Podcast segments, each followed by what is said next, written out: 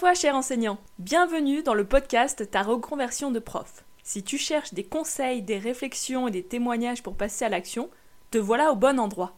Tous les 15 jours, j'aborderai seul ou avec mes invités des questions qui reviennent fréquemment lorsque l'on souhaite se reconvertir. Comment assurer sa sécurité financière? Vers quels interlocuteurs se tourner? Comment gérer sa peur de l'inconnu? Toutes ces questions, je me les suis posées lorsque j'ai décidé un jour que ce serait ma dernière année. Aujourd'hui, je t'apporte mon regard d'ex-professeur des écoles, mais aussi celui de coach et de consultante en transition professionnelle. C'est parti pour l'épisode du jour.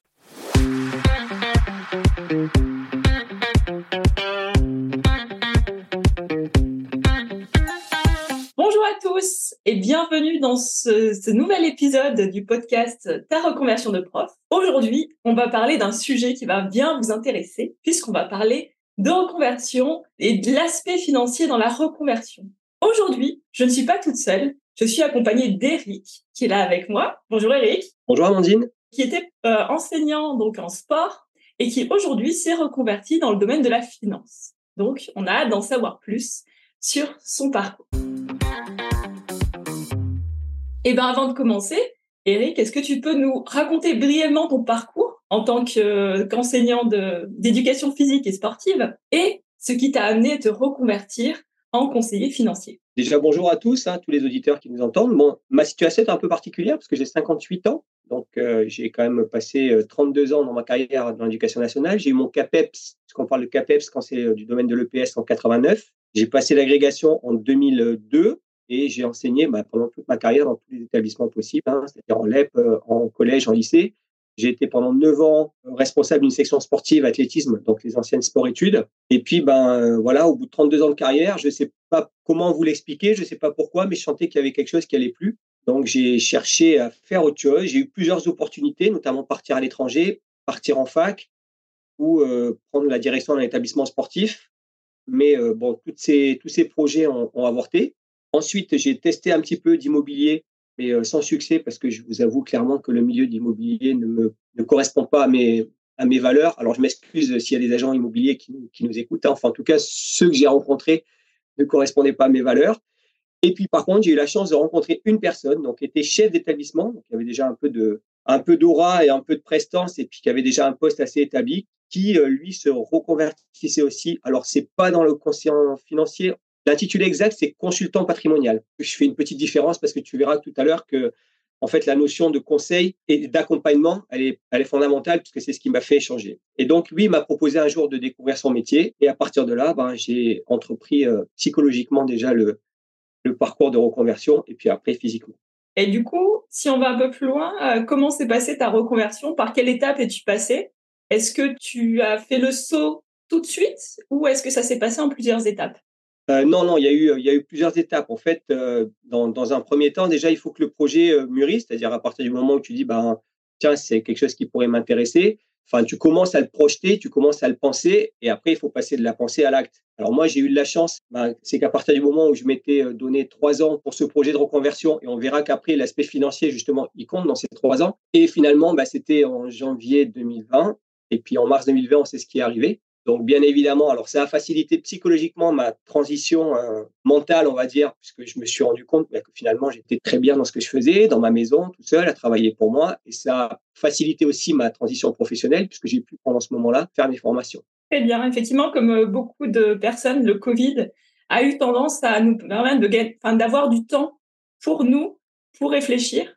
Je dis pour nous parce que moi, moi aussi, ça a été le cas. Vraiment, le Covid, ça a été une prise de conscience sur les conditions de travail, sur ce dont, ce que j'aimais et ce dont j'avais vraiment besoin au quotidien. On retrouve généralement chez beaucoup d'enseignants cette prise de conscience pendant le, confinement.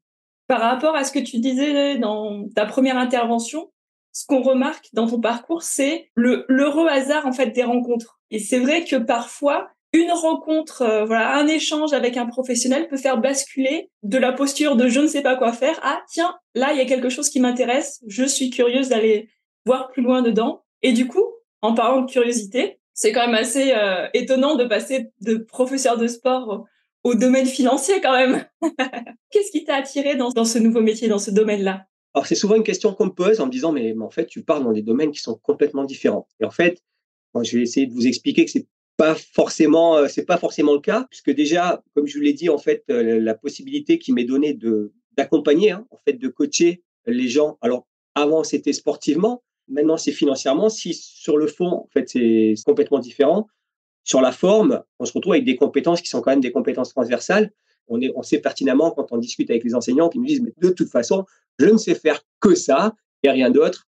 Et euh, ben, si vous avez l'occasion de travailler avec Amandine, vous verrez que on, se découvre des choses petit à petit qui pourraient, en tout cas, des compétences et une foule de compétences qui pourraient nous permettre d'aller chercher le type de métier. Après, euh, moi, à titre personnel, donc j'avais déjà été investisseur, hein, j'avais déjà euh, investi personnellement, mais au fur et à mesure des rencontres et des gens que j'ai pu suivre, finalement, je me rends compte que bah, euh, il y a une carence en fait d'éducation financière au niveau de l'éducation nationale, puisqu'on n'a absolument pas d'éducation, et puis des fois même au niveau de, nous en tant qu'enseignants, parce qu'on n'a aucune formation là-dessus. Bah, je vais te prendre un exemple euh, très rapide. Hein. On a, moi, j'accompagne aussi fiscalement dans l'aide à la déclaration d'impôt. Je ne fais pas la déclaration d'impôt à la place des gens, hein, mais je les accompagne et je les aide. Et en fait, il y a deux déclarations sur trois qui sont mal remplies. Alors, soit parce que bah, euh, les gens n'ont pas le temps de s'occuper de ça, et comme souvent, la date limite, c'est le 6 juin, et le 5 juin au soir, on va vite vérifier, remplir sur Internet, voir qu'il n'y a pas de boulette et on valide. Donc, bah, on passe parfois à côté de, certaines choses. On a peur de faire des bêtises. Donc, le fait de rien faire, bah, ça évite euh, justement de faire des bêtises. Et puis, euh, souvent, il n'y a pas d'accompagnement. Les gens font pas confiance à leur, euh, à leur conseiller bancaire. Change tous les deux ans. Voilà. Donc moi, en fait, maintenant, je, je tente de vulgariser, en fait, de simplifier l'approche financière pour que les gens puissent se l'approprier donc, c'est un peu comme ce que je faisais avant avec les activités physiques. Quoi. Je mettais les activités à la disposition des élèves pour qu'ils puissent se l'approprier et qu'ils puissent progresser dans ce domaine. Et puis, euh, pour en terminer avec les compétences, j'ai aussi un deuxième axe, puisqu'on avait abordé, c'est un axe de formation de jeunes consultants. J'accompagne aussi maintenant, avec mon ancienneté modeste, hein, mais peut-être mon expérience par le passé, qui fait que pédagogiquement, bah, je, je peux transmettre plus facilement. J'accompagne des jeunes, des jeunes consultants, ce qui me permet de garder malgré tout le contact avec l'enseignement. Donc oui, effectivement, changement de milieu, pas forcément changement de, mode de fonctionnement. Le mode de fonctionnement, c'est euh, c'est l'approche. Après, oui, en termes de fonctionnement, euh, ça va être complètement différent, puis on va le voir un petit peu plus tard. Alors, du coup, dans ce que tu disais, il y a deux choses sur lesquelles je voudrais revenir. C'est que, dans un premier temps, ta reconversion, en fait, elle n'est pas sortie nulle part.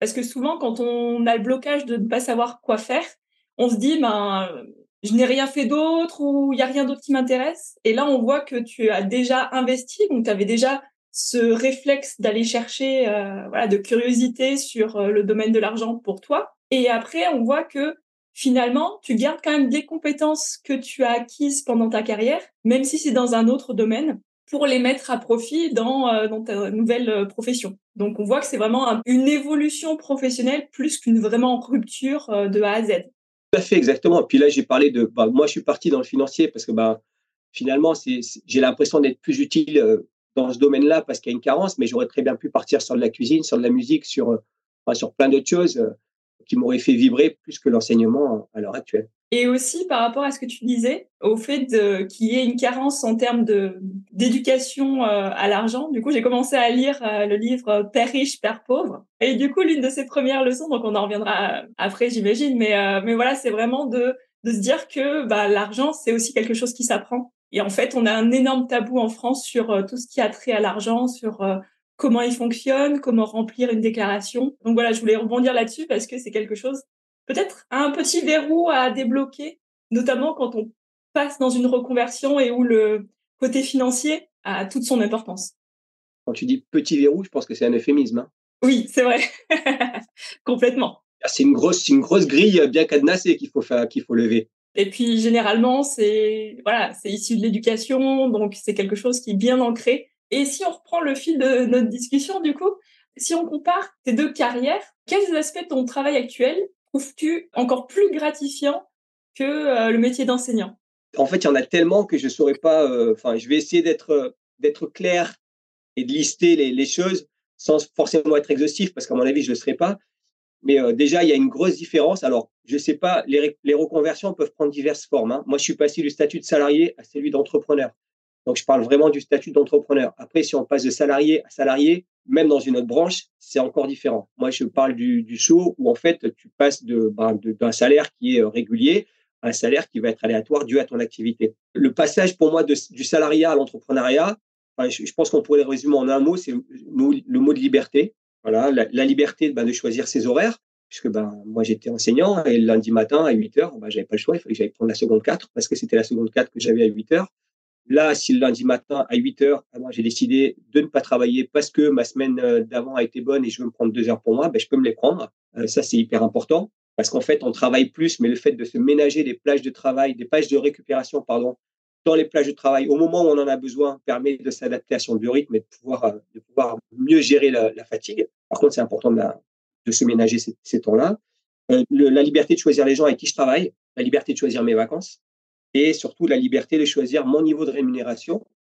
Donc là, on rentre dans un domaine qui est le domaine de la méritocratie qu'on ne connaît pas du tout à l'éducation nationale, puisque quel que soit, en fait, son, son salaire correspond à son indice en fait, et que ça, c'est-à-dire qu'on est, on est jugé par rapport à son indice, indice bah, qui peut pas progresser plus vite que, le permet le, protocole de PCR, c'est bien ça. Donc ce protocole-là, et euh, je, dois dire que c'est quelque chose qui me plaît bien, c'est-à-dire qu'en fait, meilleur on est, plus on travaille et plus on gagne.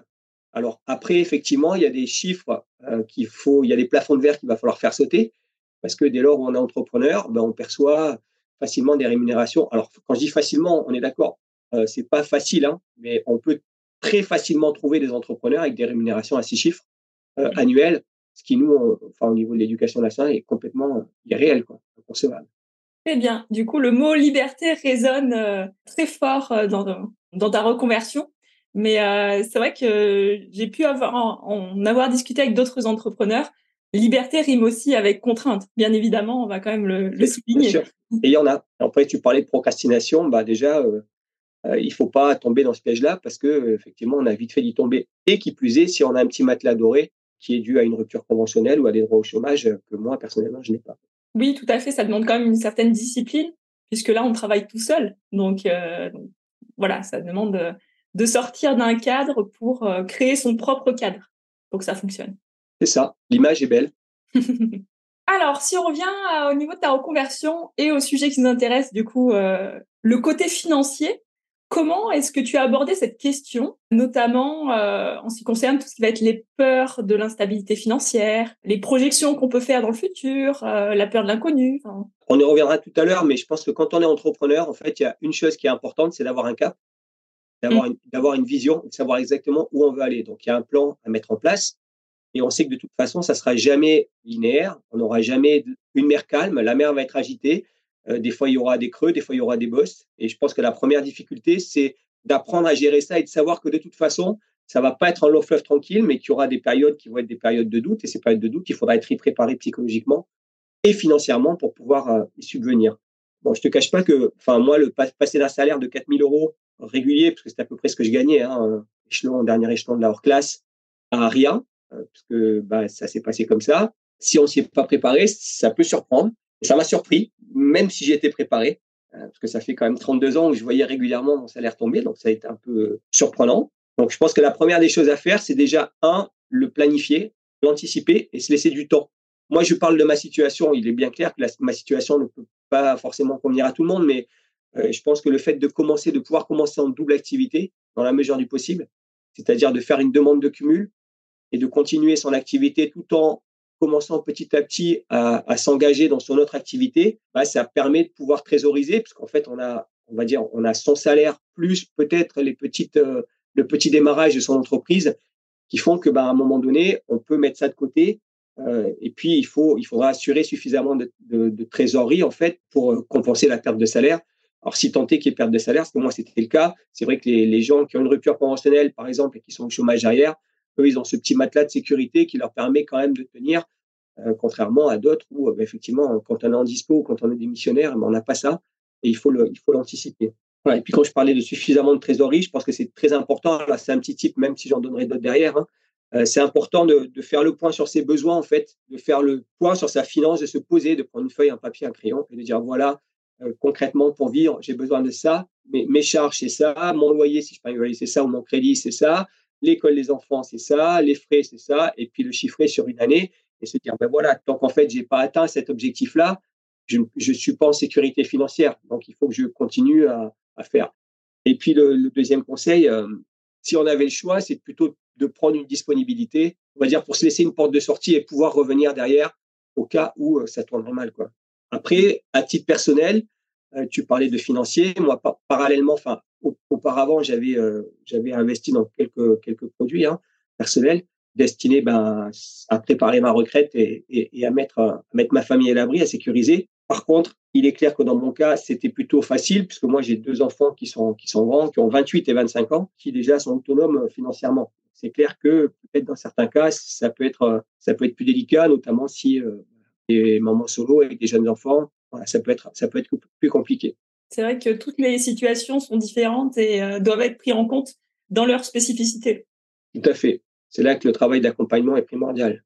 Alors du coup, je ne sais pas si tu nous l'as dit, combien de temps tu es resté en cumul d'activités avec les deux activités? Alors, j'ai commencé à travailler en double activité en février 2020 et je suis parti en dispo en septembre 2022, l'année dernière. ça fait à peu près deux ans et demi. Normalement, il était prévu, à titre personnel, d'y rester plus longtemps. Sauf que, comme je t'ai expliqué, euh, la période Covid a fait que bah, j'ai pu avancer beaucoup plus vite que prévu dans mes formations, euh, donc valider mes, habilitations plus rapidement. Donc, j'ai pu partir un petit peu plus tôt. Enfin, il faut savoir quand même que j'ai eu trois demandes de rupture conventionnelle qui ont été refusées. Les trois. C'était soit je partais euh, en démission, ce que moi j'aurais souhaité faire, soit je partais en dispo, ce que ma femme m'a conseillé de faire. Finalement, le conseil féminin était le plus fort puisque je me suis mis en dispo en disant, bah, effectivement, à la raison, ça ne coûte rien.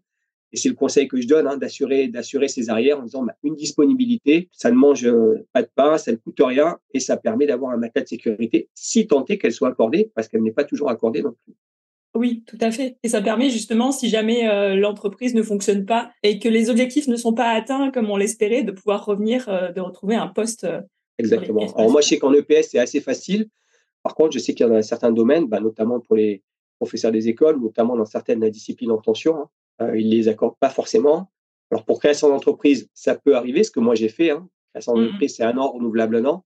Après, pour convenance personnelle, alors pour euh, des dispos de droit, normalement, elles sont de droit, donc il n'y a pas de problème. Par contre, les dispos pour convenance personnelle ne sont pas toujours accordés. Oui, tout à fait. D'où l'intérêt de voir quel est le type de disponibilité qui est le plus judicieux dans la situation dans laquelle euh, la personne se trouve. Eh ben merci pour euh, ces deux conseils. Donc euh, que je rappelle, faire le point déjà sur sa situation, être au clair sur ses besoins en termes financiers, pour savoir justement quel est le minimum vital dont on a besoin pour euh, s'en sentir en sécurité, et ensuite choisir un dispositif qui permet de voilà d'assurer au maximum ses arrières. Donc le cumul, la disponibilité permettent vraiment de se sentir plus à l'aise avant de se lancer, ou la rupture conventionnelle si elle est acceptée contre, il faut savoir que la rupture conventionnelle ne permettra pas de revenir en arrière. C'est ça, tout à fait. On est rayé des cadres. Exactement. Quand même le seul, la seule entreprise en France où, quand on s'en va, on perd son diplôme. C'est vrai. Et on perd le bénéfice du concours. En même temps, il sert à, peu de choses d'autres que à, enseigner. Donc. Euh. C'est sûr, c'est sûr. Mais bon, oui, effectivement, on perd le, bénéfice du concours, ce qui peut être euh, un frein pour certains. Bon, après, ça dépend de le type de reconversion, évidemment. Alors, tout à l'heure, on parlait justement d'éducation financière. J'imagine que tu as dû constater des, différences au niveau de la gestion de l'argent entre le monde de l'enseignement et celui de la finance. Et comment est-ce que tu as pu adapter tes propres compétences financières, celles que tu as acquises, voilà, dans ta nouvelle carrière? Donc, il y a deux questions en une, je Je vais essayer de répondre aux deux. Alors déjà, il y a tellement de différences que comme tout à l'heure, je pense que je ne vais, pas, je vais pas rentrer dans les détails parce que sinon, il nous faudrait plus, plus longtemps que, que l'heure du podcast pour y répondre. Euh, juste rappeler que dans notre milieu, enfin dans le milieu enseignant en tout cas, tu parlais de la France tout à l'heure, mais plus particulièrement dans le milieu enseignant, je pense, le, le mot argent, c'est un mot qui est tabou, un peu comme si on avait honte de ce qu'on gagne. Alors soit parce qu'on estime trop gagner par rapport à ce qu'on fait, soit on estime qu'on est trop pauvre par rapport à, ce qu'on mériterait de faire euh, par rapport à un cadre bac plus 5. Au final, euh, je crois qu'on est, je pense que les, les auditeurs là qui nous écoutent, je suis pas sûr qu'il y en ait beaucoup qui aient communiqué sur leur salaire que ce soit avec les élèves, que ce soit avec, euh, avec les élèves. Hein. Moi, plusieurs fois, les élèves m'ont posé la question. Bon, moi, j'ai pas de tabou par rapport à ça, donc j'ai répondu. Hein. Mais je pense que c'est un sujet qui est tabou, et voire même les amis et puis les collègues. Entre collègues, est-ce qu'on parle de salaire ou de pas, pas forcément. Et de notre côté, je constate aussi que dans le milieu enseignant, pour en suivre quand même quelques-uns, peu on fait des, des investissements. Donc, tu parlais de père riche, père pauvre tout à l'heure. Peu on investit, peu on fait travailler leur argent. Alors, on fait euh, J'entends hors livret défiscalisé, hein, argent, euh, placement sécurisé, euh, livret A, LDD. Mais plus on fait travailler l'argent, on constate qu'en cette période d'inflation, c'est fondamental de faire travailler son argent. Je vais prendre un exemple très simple. Hein. Si on laisse, euh, et je l'ai vu à plusieurs reprises, c'est pour ça que j'en parle, si on laisse ne serait-ce que 50 000 euros sur un compte courant, 50 000 euros sur un compte courant, avec une inflation à 6%, c'est 250 euros par mois qui partent. Donc, c'est de l'argent qui ne travaille pas. Et le premier conseil que je donnerais, c'est à un moment donné, essayer de trouver quelque chose. Alors, encore une fois, on est bien d'accord, c'est fonction de la situation. Euh, mais essayez de trouver quelque chose qui, euh, qui puisse faire travailler votre argent. Le conseil qu'on donne systématiquement, c'est quand on est alors ou salarié ou entrepreneur, hein, c'est d'abord penser à soi en premier, c'est-à-dire mettre 10% de côté pour soi, pour sa sécurité et pour le, pour le faire travailler. Donc, en fonction de bah, ses revenus et de ses rémunérations, ça peut être, ça peut être des fois des grosses sommes, ça peut être du 500, 600 euros hein, si on est à, à l'aise ou ça peut être ben, déjà 50 euros par mois, c'est déjà très bien. Donc savoir qu'à 20 ans, si on met 50 euros par mois sur un placement, ben, à la retraite, ça nous fait un capital de 100 000 euros. Alors certaines me disent, alors oui, il y a des cas exceptionnels. Hein. Je, pense à des cas où, où, les gens sont vraiment en grosse précarité, n'ont pas 50 euros par mois à mettre. Mais je sais qu'il y a des cas où on me dit, j'ai pas 50 euros. Et quand je conseille, je dis, alors vous n'avez pas 50 euros, regardez un peu la valeur de votre téléphone, regardez un peu la valeur de votre forfait téléphonique, regardez un peu tous les abonnements que vous avez, Netflix et autres. Et au final, on se rend compte que, bah oui, pas à 100% des cas, mais à, on va dire à 50-60% des cas, les 50 euros par mois sont largement accessibles. Oui, c'est une question de choix, en fait. Tout à fait. Donc, effectivement, et le milieu de le milieu de l'entrepreneuriat, comme je disais tout à l'heure, et le fait de côtoyer d'autres entrepreneurs fait qu'à un moment donné, il y a des plafonds de verre qui sautent parce qu'on voit des rémunérations, c'est même pas capable, nous, en tant que, en tant que petits profs, petit étant un terme affectueux et non péjoratif, on est bien d'accord. oui, oui, oui, bien sûr. Et c'est vrai qu'il y a tellement de, choses dans l'entrepreneuriat qu'on a du mal à se, voilà, à s'imaginer euh, pouvoir gagner euh, autant d'argent. je ne sais pas si j'y arriverai, mais euh, ce sera avec plaisir. Hein. franchement, moi, je ne suis pas inquiet. Je pense qu'on on parle de méritocratie, donc les gens qui ont décidé, qui se lèvent les manches, à un moment donné, ils y arriveront. Dans un sens ou dans l'autre, ça marchera peut-être pas du premier coup, parce que mmh. peut-être ils vont tomber, mais ils vont se relever, ils vont repartir, ils vont passer sur autre chose, et à un moment donné, ça marchera. Oui, c'est ça. Il faut garder une, une, forte détermination. Les efforts finissent toujours par payer. Exactement. Et là, on nous l'a dit encore, ne jamais abandonner. Jamais. Dès lors où ça, on a son cap, faut garder le cap, malgré la tempête. Est-ce que tu as d'autres conseils financiers que tu donnerais à quelqu'un qui envisage de se reconvertir? Bah, Alors, je t'avais dit, euh, le premier conseil, c'est euh, je pense que déjà, il ne faut pas se lancer sans parachute. Soit, si on a la chance d'avoir une rupture conventionnelle, ben, faire attention à ce petit capital, mais euh, pas se reposer sur ses lauriers. Hein parce que bah, on a vite fait quand on ne travaille plus et que du coup on a de l'argent avec un petit capital et le chômage qui arrive, se dire bah finalement ma vie elle est pas si moche que ça. Euh, bah certes mon salaire il s'est divisé par deux, mais au final euh, bon, comme je fais rien de mes journées, euh, ça va bien quoi. Vraiment mettre à, profit ce temps-là pour bah, pour lancer son activité. Ça c'est la première des choses. prendre son temps, j'ai dit tout à l'heure, et surtout placer de la trésorerie. Il faut il faut penser à terroriser, à trésoriser en ayant son plan et puis surtout faire attention parce que euh, quand on est salarié, en fait, on a le salaire net qui tombe, il est déjà prélevé des impôts, les charges sont payées par les patrons, en tout cas par l'employeur.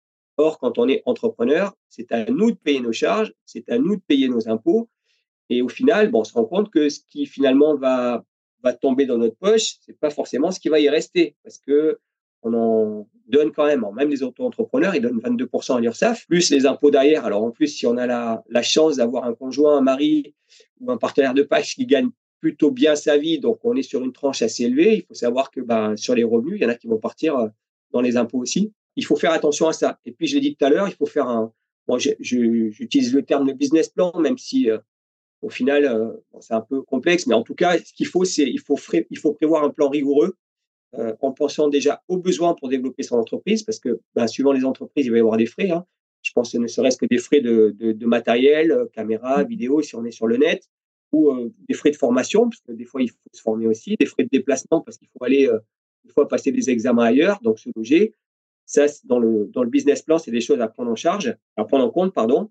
Et puis, comme je disais, ses besoins au quotidien, c'est-à-dire ben, savoir de quoi on a besoin pour vivre et surtout pendant sa phase de double activité, ne, pas penser qu'on est les rois du pétrole parce que, ben, en plus de son salaire, on a aussi des, revenus qui proviennent de sa deuxième activité, mais profiter de ce moment-là pour vraiment trésoriser. Parce que j'ai connu euh, plein d'entrepreneurs qui, en fait, euh, quand ils étaient en double activité, se sont dit Ouais, génial, bam, bam, je dépense, je dépense, je pars en voyage, j'achète une voiture.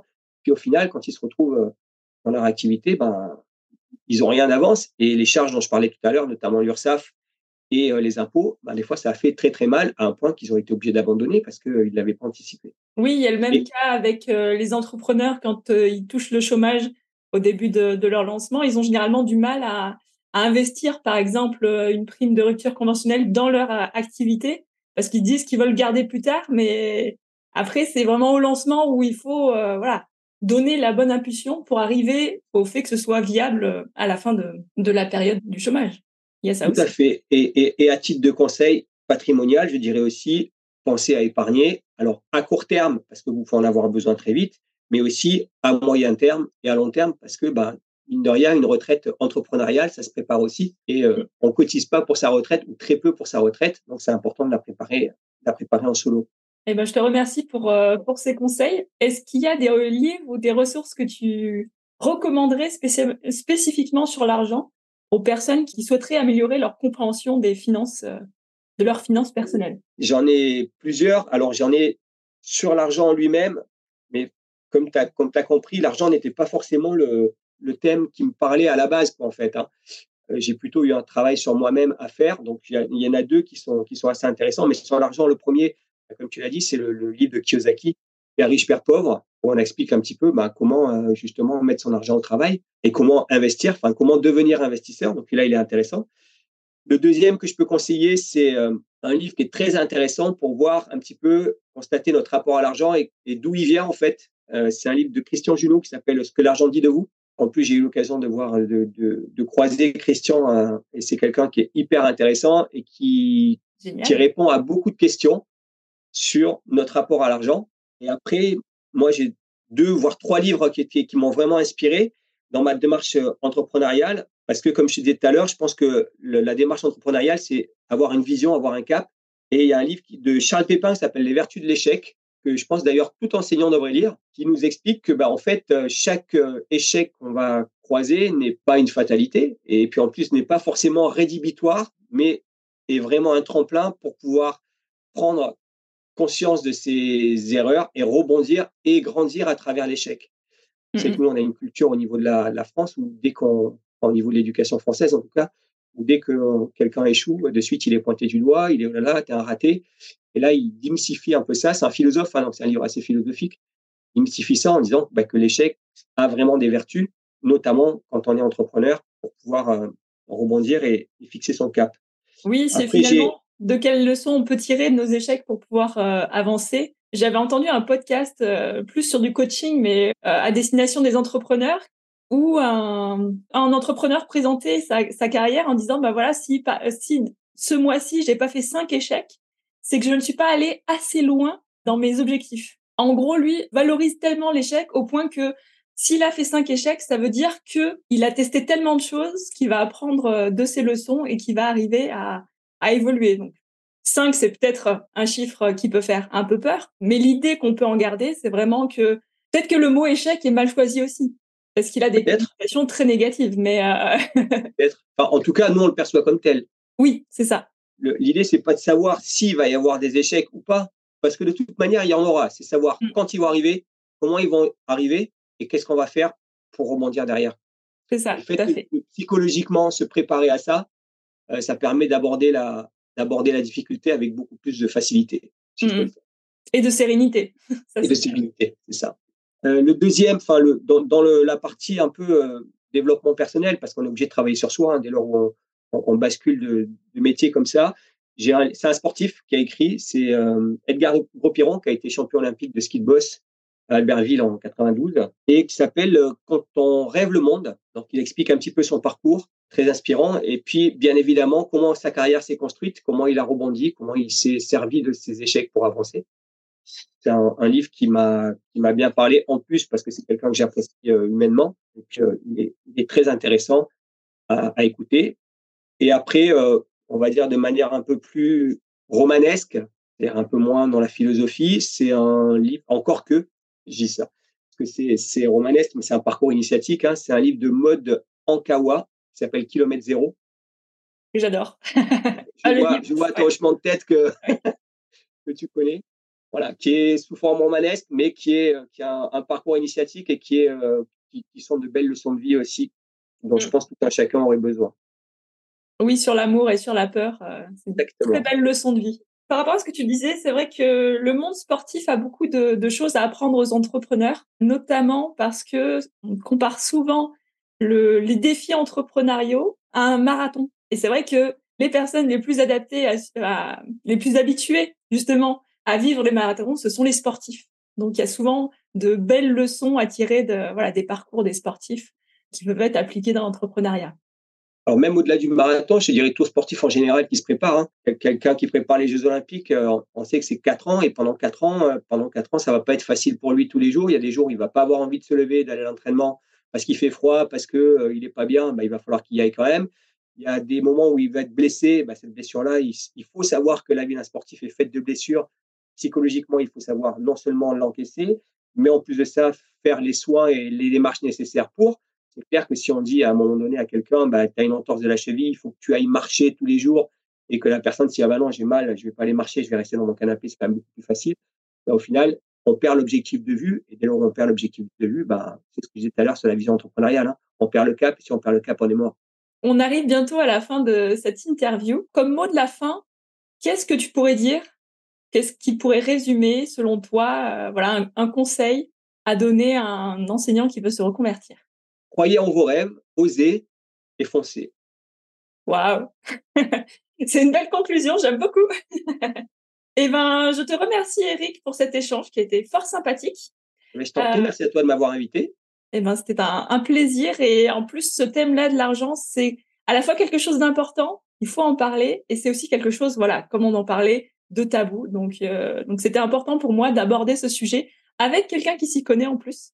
Donc, euh, c'est vrai qu'on a eu la chance d'échanger ensemble sur ce sujet. J'étais ravie de, de t'avoir avec nous aujourd'hui.